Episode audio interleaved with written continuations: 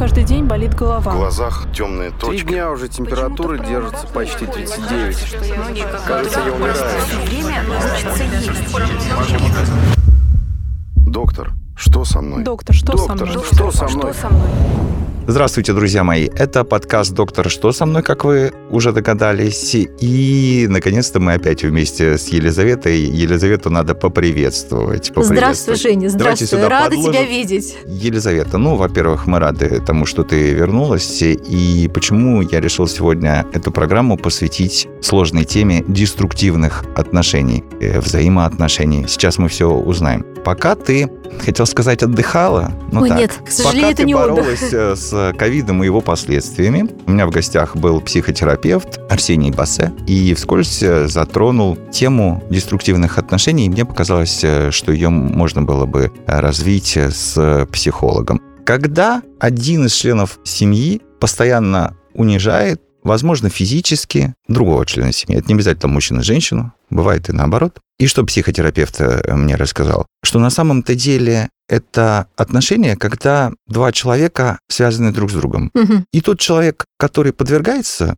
вот этому абьюзу, он так к нему почему-то привыкает, он считает это уже настолько нормой, что даже если это отношения разорвать, то потом получается так, что человек, который подвергался абьюзу, опять начинает искать насильника в любом смысле. Ты когда-нибудь сталкивалась с примерами деструктивных вот таких отношений? Ну, у друзей, да, да, Вот очень часто, расскажи, да. Мы же не да. будем говорить о ком, да еще и очень часто. Моя мама работала, ну, я не буду называть эту компанию, но там был такой очень яркий случай. Женщина, она была замужем за человеком, но это было что-то страшное. Он просто издевался над ней почти ежедневно, вплоть до того, что он даже выгонял их с девочкой на мороз. Девочке было 13 лет. С дочкой. Да, и вот она еле просто ушла от него. Но самое странное, что он потом женился на женщине, которая его била. Но, во всяком случае, там как-то вот перевернутые История, роли. да, ну да, да, да. И, конечно, некоторые подруги, но, к сожалению, вот э, столкнулись с тем, что они живут с мужьями, которые их очень обижают. И я, кстати, даже не знаю, что хуже, психологически, вот, да, я не знаю, абьюз это только физическое или психологическое? Видишь, сколько у нас э, вопросов. Мне кажется, нам следует пригласить клинического психолога. Давай же. Позвольте, друзья, я вам представлю Сергей Милославский. Здравствуйте, Сергей Вячеславович. Мы решили разобраться в этой истории. У нас так-то много вопросов. Но вот то, что нам сейчас рассказала Елизавета, это несколько необычно. Через какое-то время история поворачивается наоборот. Мужчина женится, жена его бьет. Как часто такие моменты бывают? Ну, такие моменты бывают нечасто, потому что в основном мужчина доминирует, да, вот в этих абьюзивных отношениях, он является абьюзером в 90% случаев. Но бывает так, что мужчина находит, допустим, женщину, похожую на его мать, которая в детстве его била и унижала, и по этой модели поведения он это все копирует, и получается такой перенос. Это называется в психоанализе перенос. То есть он также терпит от нее побои, как терпел в детстве от матери. А абьюз все-таки это и психологическое, и физическое, да? Абьюз бывает нескольких типов. Он Мгм. даже бывает экономический, когда мужчина лишает свою жертву, скажем так, материальных благ, да, забирает Мгм, у нее там мгм. кредитки и так далее. То есть, чтобы она социально не могла никак в этом обществе, скажем так, самостоятельно себя вести. То есть совершать какие-то покупки. Бывает сексуальный абьюз, то есть когда мужчина прям насилует, хочет женщина этого не хочет. То есть он не спрашивает ее, скажем так, о половом контакте и просто начинает домогаться. Бывает физический, когда он бьет. Бывает психологический. Это ревность, это угрозы какие-то. То есть манипуляции. Вы понимаете, что вы сейчас несколько раз э, произнесли слово «мужчина»? Да. То есть э, что, получается, что женщина-абьюзер встречается крайне редко или почему? Вот у вас это проскользнуло сейчас. Да, да, Вот, женщина... А жена-бизнесмен отобрала у мужа все, чтобы он не пошел по красивым любовницам, пусть э, вот с ней остается. Бывают и такие случаи, но крайне редко. Все-таки есть статистика, 90% абьюзеров – это мужчины. И даже среди моих клиентов. У меня, кстати, ни разу не было случая, когда абьюзер была женщина. Мгм. То есть ни разу не обращаясь мне. Давайте попробуем вместе найти сначала истоки. Истоки того, что люди находят друг друга по принципу «бьет, значит, любит», и это думает жертва. Что думает насильник, несложно сказать. Он думает «я тут главный». Наверное, я не знаю. Сейчас нам Сергей Вячеславович объяснит. Истоки на самом деле в детстве да, находятся, в воспитании. Родители приучают, допустим, эту девочку терпеть. И говорят ей такие фразы, допустим, бьет, значит, любит. Ну, вот это распространенная такая. Да, это убеждение уже закладывается у ребенка в детском возрасте. Вторая причина, которая может быть, это религия. Все-таки мы живем в государстве, в котором доминирует религия, большинство людей религиозны, преобладают две религии – ислам и православие. И что там, что там, испокон веков повелось, что женщина должна терпеть. Что вообще все люди должны терпеть, но женщина в особенности. И это вот такое женщина считает проявлением любви. Вот смотрите, мы говорим об истоках. Да. Мне интересно не только, почему жертва находит такого человека. Мгм. Мне интересно и почему абьюзер ищет жертву. Он не способен создавать отношения с равным ему человеком. Вот он видит, эта девушка не будет терпеть, если я ей сейчас дам в челюсть. И говорит, ну все, я на ней не женюсь. Я ищу вот именно такую дуру, которая будет терпеть от меня побои и думать, что это и есть проявление любви. Интересно с обеих сторон посмотреть на эту историю. Мужчины, как правило, эти абьюзеры, ну или женщины даже, да, если они встречаются, они психически нездоровые люди. То есть есть такая золотая триада. Это нарциссизм, психопатия и макиавиализм. В основном они страдают этими заболеваниями в той или иной форме. Наиболее опасный тип – это, конечно, психопатия. Там у человека вообще нарушены социальные нормы, какие-то социальные границы. Ну, не зря Он- говорят психопат. Ну, то Да, есть да, здесь-то да. понятно. А вот нарциссизм тоже, да? Нарцисс. Нарцисс – это тот человек, который унижает другого человека и за счет этого поднимает свою хрупкую самооценку. Его Ой, самооценка я настолько думал, что хрупкая. нарцисс это... Самолюбованием, который Да, занимается, который да. какой-нибудь наш коллега, который стоит перед зеркалом и говорит, о, я красивый. Нет, это нарциссический тип личности, это А, другое. Есть это другое. нарциссическое расстройство личности. Это когда человек, чтобы поддержать как-то свою самооценку, у него нет эмпатии внутри, да, если вы будете такому человеку жаловаться, он скажет, ну, полно, полно, то есть, ну, хватит Мгм. тут ныть. То есть он никак не воспринимает сострадание для него незнакомо, для него незнакомо чувство любви. Нарцисс может признаться ради своей выгоды на завтра в любви на втором свидании, например. Мгм. То есть это очень такие сложные, хитрые люди. У меня, кстати, вопрос. Я читала, по-моему, это называется, если не ошибаюсь, поправьте меня, треугольник Карпмана, и там жертва, спасатель, преследователь. И вот я читала, что жертва, на самом деле, это правильно, что она не всегда жертва. То есть даже если вот люди как бы хотят помочь очень часто, да, таким женщинам, а это не всегда им это нужно. Это действительно так. То есть им вот там нравится так жить. Есть тип женщин мазохистичный, который нуждается в этом, нуждается в этом абьюзе, потому что так было всегда, она другого не видела. Мгм. То есть ее отец также издевался над матерью, ее первые отношения были такими же токсичными, и вот она будет постоянно выбирать эти отношения. Таким женщинам нужна психотерапия. Спокуха, если ей нормально, зачем ей эта терапия? Да. Но ей по жизни так нормально. Вот он ее там, понимаешь, в челюсть, а ей нормально. А зачем мы будем помогать человеку, который в нашей помощи, собственно, не нуждается? Нет, она сама, во-первых, должна для себя решить, что это ненормально. Во-вторых, падает самооценка ниже плинтуса у таких женщин. Такие женщины, как правило, ничего не добиваются. Они сидят в своем коконе, и они боятся сказать слово, да, какое-то. А теперь вернемся вот к этому вопросу. Вы сказали, нарцисс ради своей выгоды может на втором свидании признаться в любви. Я вот за это зацепился. А давайте нашим слушателям раскроем секрет. Так, подожди, дорогая. Если тебе на втором свидании признаются в любви, то, скорее всего, врут, и это нарцисс. Это либо Это обратно нарцисс, либо работает? психопат, да, А, то есть работает обратно. конечно. Вот как интересно. И макиавелизм. Макиавелизм – это когда человек привык все решать грубой силой. То есть других Мгм. методов он не видит. Он также может манипулировать, он также может оскорблять людей, абсолютно незнакомых. У нас среди публичных людей есть такие личности, и который может применять грубую физическую силу. Ему не важно, это женщина, мужчина, то есть он будет ради достижения своей цели и своей правоты, он применяет физическую силу. Тогда мы сейчас немного отвлечемся. Расскажите, пожалуйста, как с вашей точки зрения, как клинического психолога, правильно поступать людям, которые не вовлечены в эти отношения, но которые их наблюдают со стороны. Например, у тебя на твоей лестничной клетке муж постоянно бьет жену, тебе жену жалко, да, потому что ты не Конечно. кто там не нарцисс, там или кто там не психопат, у тебя есть симпатия, тебе жену жалко, например, да. Но если ты вмешаешься, ты же понимаешь, что ты можешь еще и сам получить, причем от обоих. То есть в какой-то момент следует ли это вообще делать. С этим можно столкнуться на работе, например, во взаимоотношениях, потому что речь идет ведь не только о семейных отношениях, да, речь может идти, например, и об отношениях э, в коллективе, да, вот сложилась какая-то там определенный коллектив там из 10 человек, вот есть один, который абьюзер и одна жертва, и они так могут работать десятилетиями.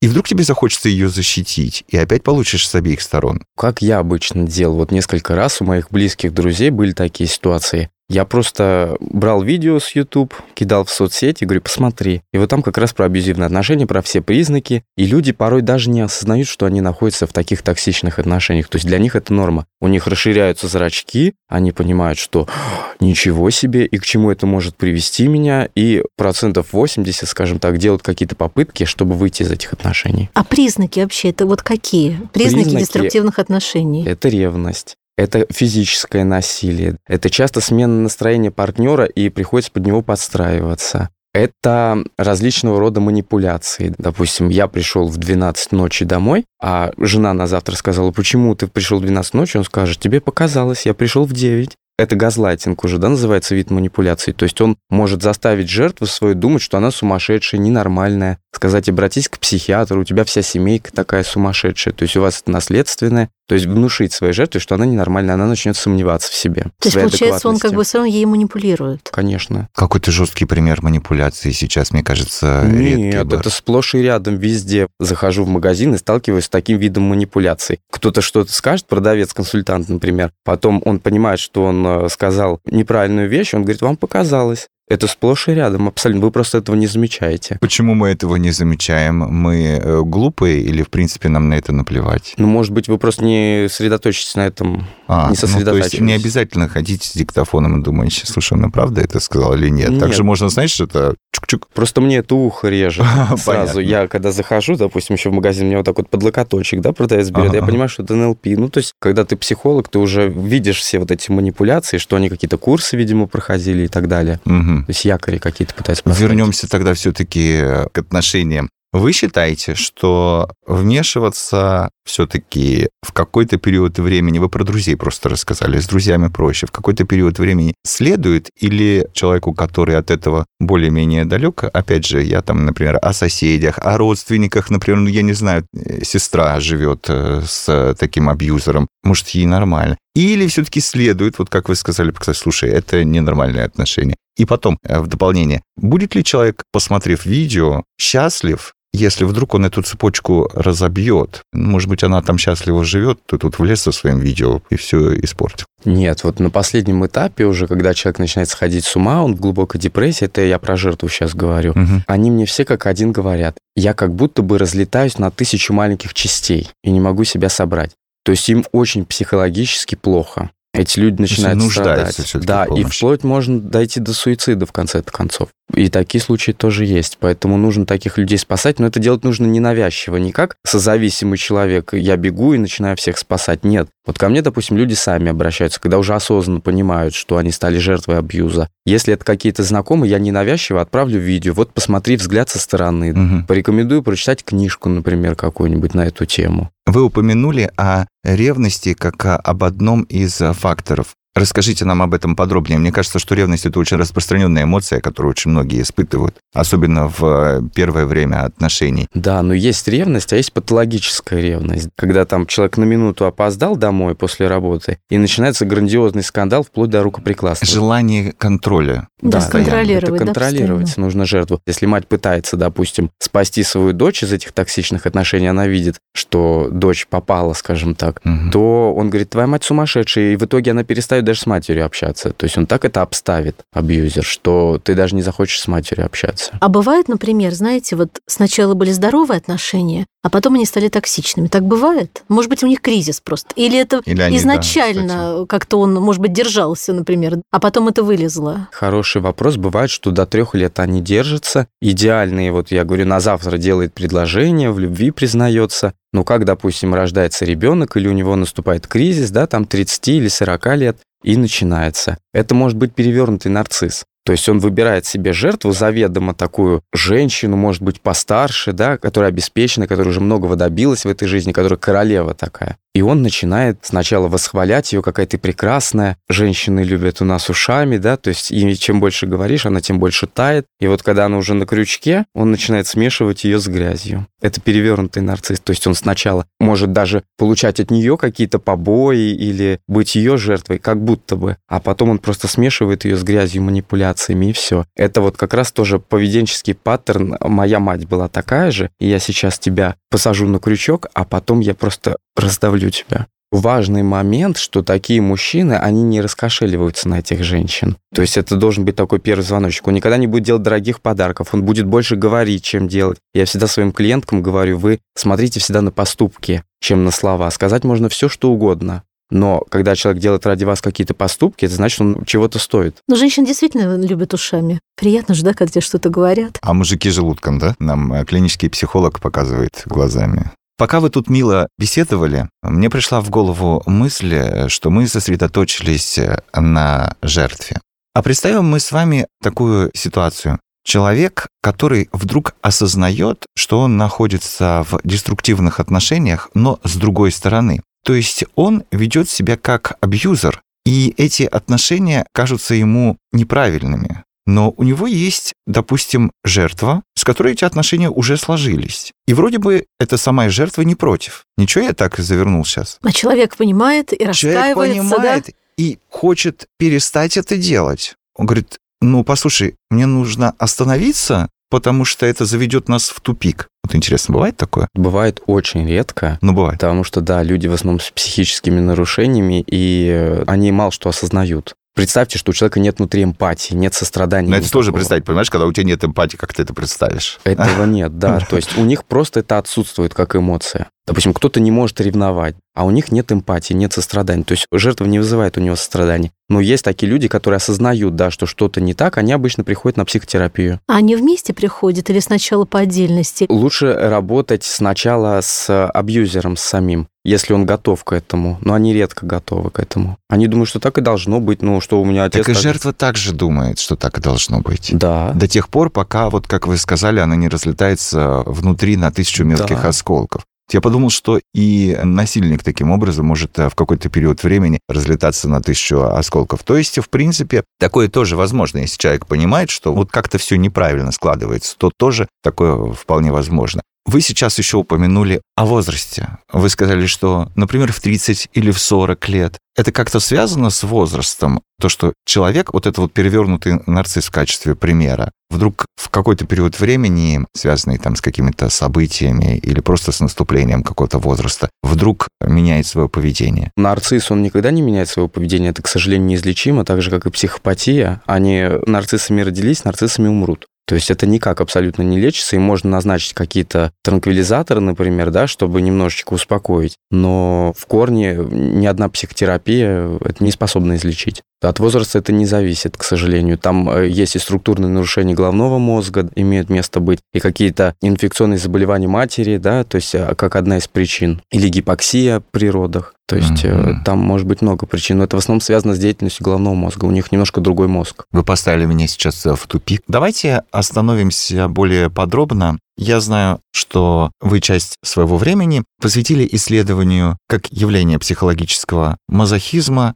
и садизма. Это тоже каким-то образом связано с деструктивными взаимоотношениями. То есть э, человек мазохист, человек садист. Здесь немножечко другое. Если садист и мазохист находят друг друга, Мгм. они вполне счастливо себе живут всю свою жизнь. Это почти одно и то же, что абьюзивные отношения, да, но в абьюзивных отношениях все-таки есть жертва. А мазохиста мы не можем назвать жертвой, потому что ему нравится получать страдания. Так А, вот, понятно. я объясните мне, пожалуйста, где эта грань, когда мы понимаем, что ты жертва и тебе не нравится, Мгм. а когда ты мазохист и тебе нравится, и наоборот, когда ты садист, нашел свою жертву и вам хорошо вдвоем, или когда ты понимаешь, что ты абьюзер и это ведет тебя в тупик. Должна быть какая-то вот эта вот метка, когда ты понимаешь, что, подожди, нет, это не мы нашли друг друга, и нам хорошо, и мы там умрем в один день. А что надо что-то менять. Мазохист, он никогда не войдет в депрессию от того, что ему причиняет боль, над ним совершают какое-то насилие. То есть да? в психологическом с точки зрения. Конечно, он сам это понимает. А есть вот женщина, например, она приходит и говорит, меня муж постоянно избивает. Я жалуюсь на это вам, там, допустим, близким, и она высказывает свою позицию, что меня это не устраивает. Что мне с этим делать? А мазохизм и садизм, здесь мы говорим не только психологические, но там может быть и сексуален, да, там в сексе, Да, то есть их конечно, это же устраивает, в да? основном все связано. Ага. А садист и мазохист, они могут, как идеальная пара, прожить всю свою жизнь и ругаться, и бить посуду, и один другого может мутузить. Им хорошо. Ну, им в кайф будет от Да. этого, да? Да. Ну, то есть, э, позвольте сделать такой вывод. Если нам кажется, что кто-то жертва, то это со стороны, может быть, не всегда, собственно, и жертва. Может быть, им там и нормально. Конечно. Ага. То есть жертва это только тогда, когда человек дискомфорт уже начинает, да, испытывать Конечно, от когда этого его это не абьюза, да? устраивает. Да. И тогда это уже начинаются какие-то проблемы. Все, я поняла. Я наконец-то тоже. Давайте попробуем такой небольшой сделать э, вывод из нашей э, беседы. Когда следует обращаться человеку к специалисту, если ему кажется, что он жертва? Когда следует обращаться к специалисту, если ему кажется, что он абьюзер? Обращаться нужно тогда, когда вы считаете нужным, когда вы чувствуете, что что-то не так, что эти отношения токсичны. У моей подружки вот такая идеальная семья, и у них полная гармония, а мы постоянно ругаемся. Это уже повод задуматься и прийти на консультацию к психологу. Либо хотя бы почитать в интернете, какие есть признаки, причины и так далее. Можно ли разорвать вот эту цепочку, чтобы дети не стали повторять за родителями, если эти отношения действительно были деструктивными? Вот Конечно. ты посмотрел на маму с папой, думаю, что так надо. А так на самом-то деле, друг мой, не надо. Конечно, но это уже нужно делать в переходном возрасте, когда ребенок начинает в какие-то отношения вступать, да, может быть, свои первые такие 13-14 лет, 15, первая влюбленность. Тогда следует показать ребенка детскому психологу, который проведет диагностику да, специальную, который посмотрит, есть ли у ребенка переносы. Это в психоанализе в основном прорабатывается. И посмотрит вот эти детские сценарии. Нужны ли они? Нужно ли их повторять? И как их избежать? То есть это с психологом все прорабатывается в основном. Но просто так тащить ребенка к психологу тоже не нужно, да? То есть только когда ты понимаешь, что вот что-то может повториться, то, что ты бы не хотел. Да, только если вы понимаете, что в вашей семье это было уже. А так, в принципе, дети обычно выбирают адекватных партнеров в будущем, если адекватная семья была. А вот вы когда-нибудь советуете разрывать эти отношения и уходить? Это всегда нужно делать. Всегда? Конечно. А если все равно есть подожди, какая-то если им надежда на... Ну, если им нормалек, там они... Нет, но этот, если э, ненормально, Ну, Если человек, допустим, вот нарцисс, это неизлечимо. Есть нарциссический тип, как Да. шизофреник, эпилептик. Да-да-да, и вы это понимаете. Это неизлечимо. ну то есть вы женщине прям говорите, это неизлечимо, беги отсюда, Конечно. да? И, и любой психолог так скажет, нормальный. А что он скажет, э, вторую щеку подставляй, как в Библии, что ли, нет? Ну, например, у меня подруга, вот она терпит из-за того, что ей вдолбили тоже в голову, что быть замужем прилично, а неприлично быть одной. Ну, это Тогда глупые как? стереотипы, я считаю. Конечно, здоровье не стоит каких-то стереотипов, осуждения Мгм. общества или там осуждения каких-то близких людей. Все понятно. Что понятно Елизавете? То есть, Ну, подождите. что надо бежать от абьюзера. Давайте скажем, что нам э, клинический психолог э, рекомендовал тем, кто в деструктивных отношениях, бежать из этих отношений. Потому что отношения могут быть прекрасными, правильно? Да. Да, еще такой момент я бы хотел сказать. Вот если вы не хотите стать жертвой абьюзера, на начальном этапе, когда вы идете на свидание, вы можете немножко подпоить партнера, чтобы он расслабился, да, это такой совет. И рассказать ему историю, допустим, у моей подружки муж ее постоянно бьет. В красках все рассказать. И как он к этому отнесется? То есть, либо он это оправдает и скажет, она сама виновата, либо он скажет, ну это вообще неприемлемо, недопустимо, пусть бежит от этого. мужа. Сережа, вы нам сами сказали, надо меньше слушать, а больше смотреть на дела. А то он может сказать, ой, так нельзя, так нельзя. Через полгода как даст? Нет, вот нужно алкоголем подпоить, чтобы он расслабился, А, чтоб чтобы он честно. потерял контроль. Даже нарцисс, он может в состоянии алкогольного опьянения потерять контроль. Обычно же выпивают там вино, вот идут в ресторан Ага. куда-то. И вот в этот момент можно рассказать какую-нибудь такую историю. Здоровский совет. Но это действительно очень частое мнение вот мужчин, что женщины сами виноваты, они сами провоцируют. Они Да. не то, что провоцируют, они вот такие розовые очки наденут и думают, что вот он там сказал, что я тебя люблю, а мне же никто никогда этого не говорил. Нет, нет, есть еще история, что вообще-то он лапочка, просто у него сложные Да, времена. сложный да. период. Ну так нельзя. Но люди Психологу так тем меняются более вообще. нельзя. Нет? Ну, после психотерапии, да, меняются. Мгм. Но я еще раз говорю, нарциссы, психопаты – это диагноз на всю жизнь. Сергей Вячеславович, это, знаете ли, э, тема обширная. Так за полчаса-то все не обсудишь. Мы благодарим вас э, за то, что позволили нам разобраться в самых главных вопросах. Нашим слушателям, которых я призываю по-прежнему подписываться на наш подкаст, и Яндекс Дзен у нас еще есть, между прочим. А нашим слушателям я хочу сказать, что у нас в гостях сегодня был клинический психолог Сергей Милославский. Сергей Вячеславович, мы вас искренне благодарим. Приходите еще. Спасибо, всего доброго. Спасибо, спасибо вам. У меня каждый день болит В голова. глазах темные Три точки. дня уже температура держится почти 39. Кажется, я умираю. Доктор, что со мной? Доктор, что со Доктор, мной? что со мной? Что со мной?